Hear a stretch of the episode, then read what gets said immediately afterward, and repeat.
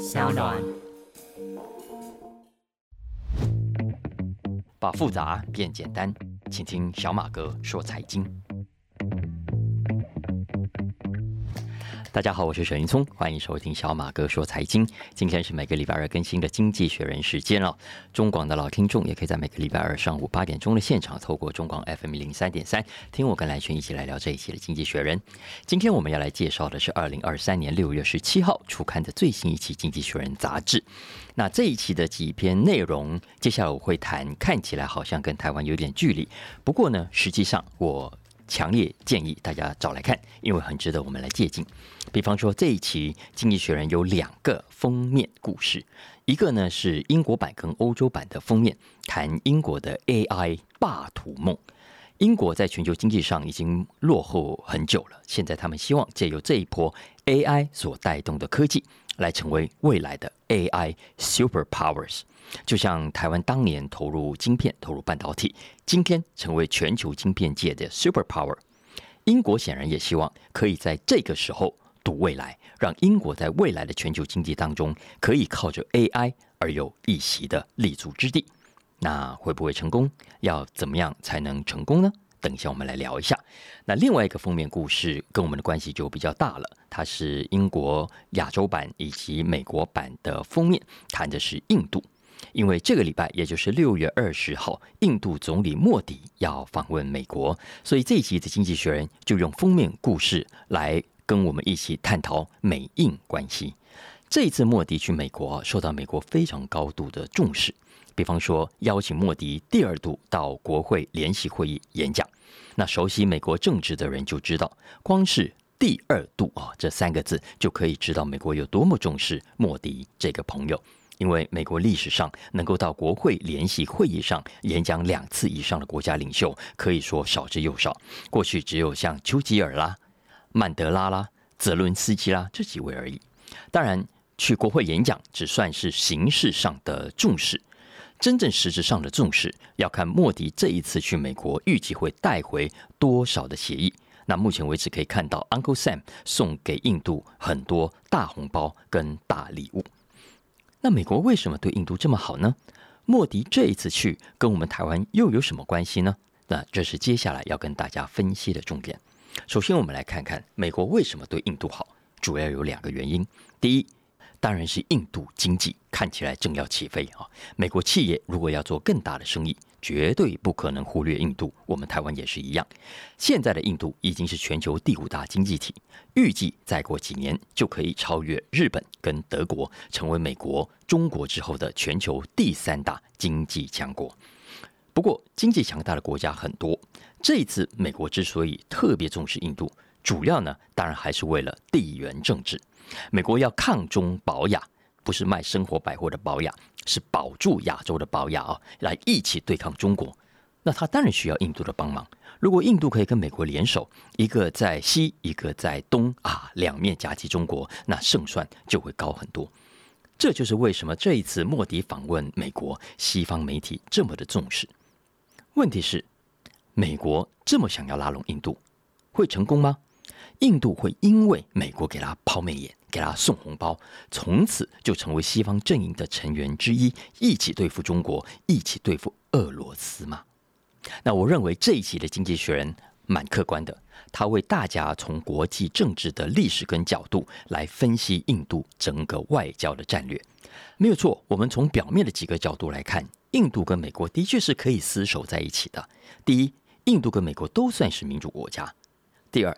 印度呢，也是四方安全会议的成员之一，要跟美国、日本、澳洲一起来维护太平洋跟印度洋地区的安全稳定。再加上这一次莫迪访问美国，双方会达成很多项的军事合作协议。以上这一些良好的关系啊，都是你即将看到那些对于印度跟美国关系可以改善的说法都会举的理由。不过呢，那些都是表面上的理由，实际上。经济学人指出，无论是民主、外交和军事，骨子里的印度都跟西方国家的期待有一大段距离。经济学人具体指出了两个关键的问题：首先，印度在本质上啊，骨子里是反西方霸权的；要知道，印度长期被英国殖民之后，不管哪一个党、哪一个领袖执政，都对西方国家高度不信任。多年来，之所以跟西方交朋友，会到西方国家去参访，通常啊，都是基于现实上的需要，基于非常务实的考量，而不是打从心里把西方国家当作可以信任、可以并肩作战的瓦条的兄弟啊。对印度来说，第三世界开发中国家才是他的兄弟。虽然他还是会跟兄弟吵架啊，但不等于就会从此投靠到西方国家那一边。这是印度在本质上走的路线。第二，印度啊，虽然号称是民主国家，实际上很多地方是反民主的，是反人权的。比方说，莫迪的人民党长期以来就对回教族群高度的压迫，就一直被西方的人权团体抗议。啊，你看这一次他去美国，我看到的新闻已经知道有好几个组织在串联，要在下个礼拜到华盛顿去示威，要针对印度不断恶化的人权问题表达他们的愤怒。金融时报最近有一篇文章批评拜登，说他为了要对抗中国而跑去拉拢印度，等于是在世界宣告民主的价值是可以打折扣的。我们为了要对抗中国，是可以跟一个践踏人权的莫迪打交道的。也就是说。印度啊，就算被你美国拉去当伙伴，站在一起拍照、一起握手，可是呢，不等于美国啊，你旁边这个人的心跟你在一起。你紧紧抱着他，但是要小心，他会反过来咬你一口。这就是为什么这一期的封面，大家有空可以上网去找来看，它是用老虎的意象来代表印度，而不是用过去大家所熟悉的大象。因为过去讲到中国跟印度啊，没有大家都用龙跟象来象征。可是经济学人说，这一次啊，用象感觉太沉重了，用老虎比较好。那讲到这一期的亚洲版的封面设计哈，大家可以看到是拜登穿着花衬衫啊。那拜登在封面上这个造型其实是有典故的，因为除了拜登叫 Joe 之外，美国也有另外一个 Joe，那就是很有名的老虎王 Tiger King。那这位外号叫做 Joe Exotic 的老虎王，蛮有名的，他曾经经营动物园。可是呢，充满争议，因为他会虐待动物，而且呢，还把他的竞争对手给杀害，然后被判了是二十几年。那之前大家如果有看 Netflix 有一部影集，其实是纪录片啊，就叫做《Tiger King》，大家可以去找来看。这部片在疫情爆发的时候，二零二零年上档，所以刚好搭上最多人追剧的时机，一炮而红，很多美国人都看过，所以看到这个封面，也一定会联想到 Joe Exotic 啊，这位 Tiger King。不过封面上的重点不是这位 Joe，不是拜登，而是老虎。经济学人要暗示的是，这只老虎啊，或许现在乖乖的让拜登你抱着拍照，可是拜登啊，你要小心，他可能随时转过身来咬你一口。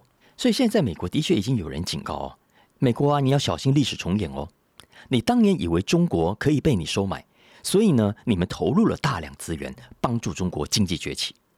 没想到吧？今天中国做大之后，反过来威胁到你美国的霸权。同样的，你现在如果对印度太好，基于我们刚刚以上讲的两大理由，你有可能反而最后造成对美国更不利的局面。我想这一点啊，今天在玩地缘政治的这一批人心里也一定很清楚。这是没有办法，该玩的还是要玩下去啊。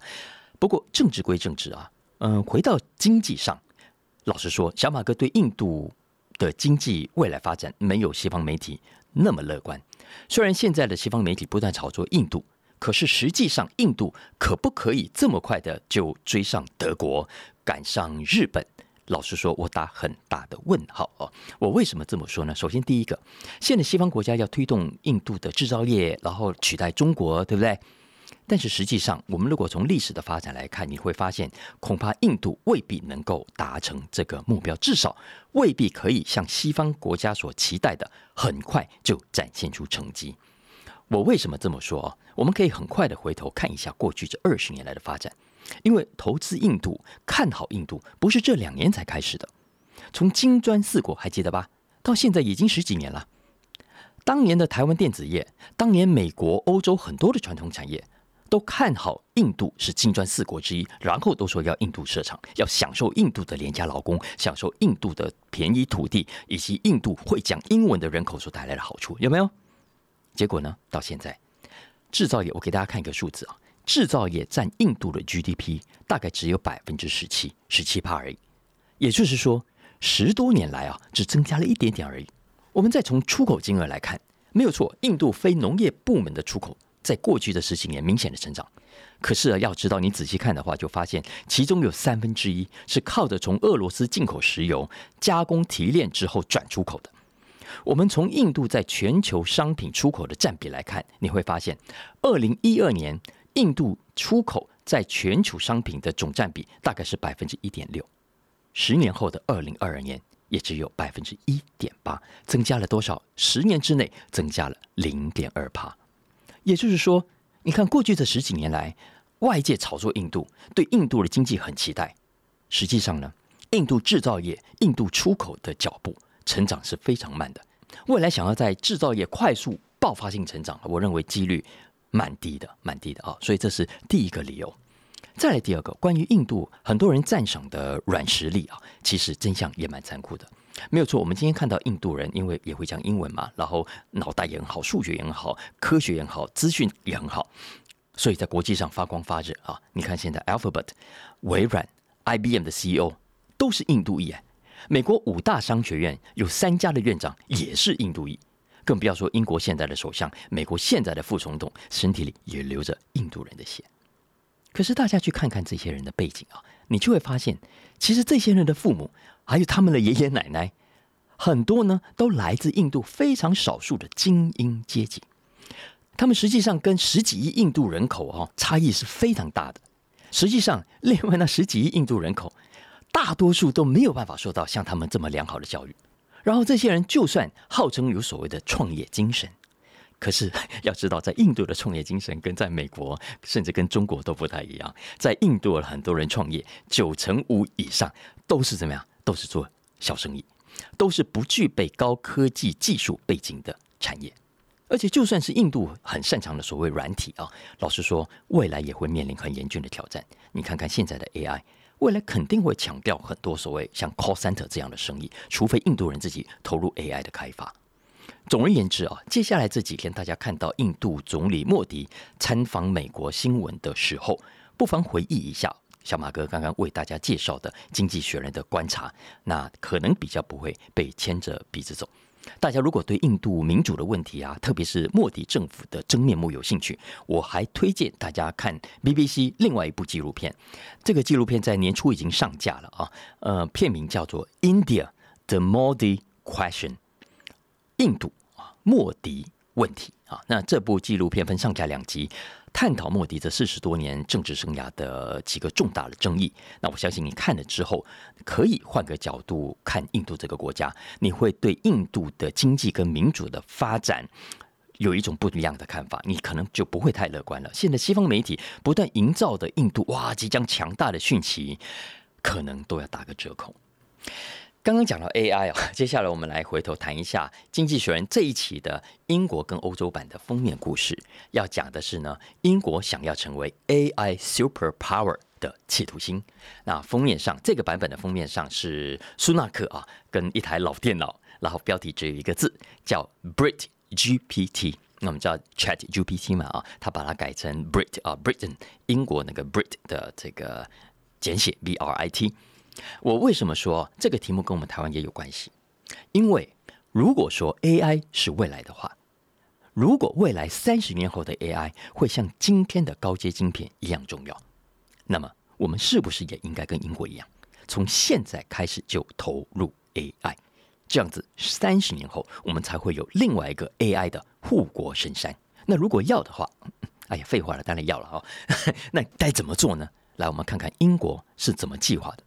首先，经济学人认为啊，英国要走 AI 这条路有很好的基础，包括呢，已经有好几家重要的 AI 公司总部都设在伦敦，而伦敦也有很好的资本市场。当然，这个市场近几年有点没落，可是还是强过很多国家的。而且，英国的大学多，每年都培养很多科技人才，然后又不像美国现在这么封闭啊，你看怕死了印度人啊、中国人啊、俄罗斯人跑去。现在的英国其实敞开胸怀，欢迎来自世界各地的人才。那这些都是英国的优势，但是光有优势还不够。经济学人列出了好几个问题，是接下来英国需要去克服的。首先，市场不够大的问题，至少远远输给美国嘛。因为我们知道哦，发展 AI 需要庞大的资金，需要大量的人才，需要丰沛的 ideas。可是现在这一切都还是集中在美国，要怎么样把这一切都吸引过来呢？这是挑战之一。挑战之二是英国政府的动作，你够不够快？经济学人说，看嘛，现在全世界都在抢 AI 的大饼，所以英国政府有没有办法在政府里面引进更多懂 AI 的人才，然后赶快超前部署，制定法规啦，然后带领全球。这这就是为什么苏纳克啊，他已经宣布要在今年秋天举办全球的 AI 高峰会，因为他就是要抢到话语权。这这是挑战之二，挑战之三就是呢，你要怎么样赶快在英国打造更多的、更大的资料中心？这一点其实非常重要。我觉得我们台湾当政者也应该好好考虑这件事情啊。未来 AI 所需要学习的内容，以及学习之后所存取的数据啊，有很多是敏感的。有一些涉及国家安全，有一些涉及到个人隐私，所以你可以预见，未来一定有很多的国家不会希望这些 data 传到别的国家去存放。所以，如果英国要成为 AI 中心，那他就要从现在开始部署。那这些其实都是经济学人认为英国接下来要去克服的问题。这些问题，老实说，以上我讲起来就那么几句嘛。其实每一项的背后都牵涉到很多的难题，而这些难题也是我们自己如果想要去发展 AI 的话，同样要去面对的。我举个例子来说啊，投资 AI 这件事情是没有办法光靠政府推动的。虽然我们刚刚说要政府努力，我们不可以光靠政府出钱，你一定要靠民间企业，特别是规模大的企业一起来做才行。你看，以英国来说啊，英国的财政部长。没多久前，他才刚刚宣布，他要投资九亿英镑哦，九亿英镑大概十一亿美金，三百多亿台币，要在爱丁堡成立一个超级电脑中心，三百多亿台币耶，很多钱吧？才怪！你看看美国的 Amazon，Amazon 一年光是花在电脑运算上的投资就两百亿美金，所以经济学人说，英国政府啊，你拿的是老百姓的钱，基本上你不能跟亚马逊拼，你也不应该拼。相反的，你应该鼓励 Amazon 把钱怎么样投到英国来，把更多的 GPU clusters 放到英国来。那要怎样吸引这些跨国科技巨人像 Amazon 这样子把 AI 放到你这里呢？你要具备什么样的诱因呢？当然，人才啦，政策我们都知道很重要，但是有一些条件可能是被我们忽略的。什么条件呢？比方说电力供应。应该讲到电力啊，在台湾现在已经是很多产业界共同忧心的课题。那未来如果要发展 AI 的话，电力一定是无法逃避的课题。你看，未来 Amazon 也好，微软也好，Alphabet 也好，它一定会在全世界要找怎么样，找最干净的，找最稳定的，找最便宜的发电。那哪里的电又多又干净又便宜，就会大大的加分。那我们具备这样的条件吗？其实目前相较之下啊，我是觉得了英国的条件还算不错的啊。你看，第一个，英国现在对 AI 的投资，这期《经济学人》有做一个表格给大家看到，英国在全世界的 AI 投资仅次于美国跟中国，排名第三，遥遥领先其他的国家。再来，大家不要忘了，英国是用什么语言啊？英文。英文在网络世界是有基本优势的。我们之前讲过，现在网络上的 data 六成左右是英文，远远比中文的好像个位数位吧啊多非常非常多。所以要发展 AI，英国的起步其实已经远远把我们用中文的抛到后面去。所以我认为它有不错的优势。那接下来就看我们要怎么去追赶了。来，接下来我们来聊一下比较生活化的财经议题好了啊，因为接下来马上要放暑假了，很多人我想都已经在规划出国旅行啊。然后大家一定是不是也发现了，疫情后的报复性旅游把我们都害惨了，机票现在贵的要死，然后房间也很难订。所以这一期《经济学人》有一篇很有意思的文章，他超前问了一个问题，什么问题呢？他问说，这一波的旅游大爆发会持续多久？暑假很热，没错啦，但暑假过后呢，还会继续吗？来，我们看看这一期的《经济学人》怎么说。首先呢，《经济学人》给我们一些基本的数据。让我们看到这一波的报复性旅游，谁赚翻了？特别是航空业，你看机票要多高就有多高。哎，大家知道吗？这一波的机票涨幅啊，比平均的通货膨胀率高很多，哎，真是太可怕了啊！所以从财报来看，很多航空公司表现都非常好。EasyJet 今年已经两度调高获利目标，新加坡的新航还发了八个月的奖金。那这是不是意味着航空业的股票可以买了呢？经济学人说要看两个重要的指标，第一个指标是供给面 （supply side），要看接下来的业者啊可不可以克服爆发性成长后所伴随而来的许多瓶颈啊？什么样的瓶颈呢？包括机场的人手不够的问题，以及包括油价很高、成本很高等等的问题啊。因为要知道人手不够，然后造成班机取消，对航空业来说是非常伤的。在美国的西南航空，去年呢。他十二月一共取消了一万七千班次哦，一万七千班次，结果造成超过八亿美金的损失。所以这是经济学人说 supply side 的风险。第二个指标是相反，要看 demand side 需求面。经济学人显然对暑假之后的需求啊，不见得很乐观。因为第一个，欧洲消费者因为闷很久没有出国，那这次好不容易出国了，那出国回来之后呢，旅行的欲望已经被满足了。接下来怎么样？就开始醒过来，要回头面对现实了。而现实就是通膨，现实就是物价高，现实就是生活开销大。所以会有很多欧美的家庭决定少花钱、少旅行比较好。然后呢，之前会期望中国嘛啊，中国解封之后会有爆发性的成长，可以补足西方购买力下滑的缺憾。可是现在看起来也不乐观。因为要么中国经济短期内没有办法复苏，要么就算陆客要旅行啊，可能暂时也不会大老远的跑去欧美，而是就近去亚洲啦，去东南亚一带等等，或者干脆 staycation 起来啊。所以最坏的情况，有可能经济学人说啊，在报复性成长之后出现报复性下滑。那大家觉得呢？可不可能发生这种现象呢？让我们进一步观察吧啊。来，最后来聊一下小马哥的本周选题，The Story of the Week。不过，小马哥要先警告一下大家哦，接下来要讲的这个题目呢，比较惊悚，比较恶心，所以如果你是成年人，请大家有心理准备；如果你未成年，赶快先去找爸爸妈妈，请他们先听一下，看看要不要给你听。那什么题目这么恶心，这么惊悚呢？来，这个题目的标题叫做 “How much is a human head？” 一颗人头多少钱？一颗人头多少钱？这里说的人头不是形容词，不是形容代理人的那种人头，也不是玩具的人头，也不是虚构的人头，是真正有血有肉的人头，真正的人头。这样的人头一颗多少钱？哈，人头有价格？是的，不只是人头有价格，人的手、人的脚、人的身体。都有价格。根据《经济学人》这一期这篇文章所列出的表格，现在在英国要买一颗美国进口的人头，价格是六百四十块美金；买一根手臂四百三十块美金。脚比较贵啊，脚比较大只，一只脚呢要一千六百块美金。如果要买身体的部分啊，两千块，两千块。如果身体含头一起呢，我们刚才不是说吗？头是六百四，然后身体两千，加起来两千六，对不对？可是一起买比较便宜。两千四，最便宜的是手掌啊！据说一只手掌只要三百块美金。大家听到这里什么感觉？以上是从英国购买美国进口遗体身体部位的价格表，这完全不是虚构的。好，我们为什么要谈这个题目呢？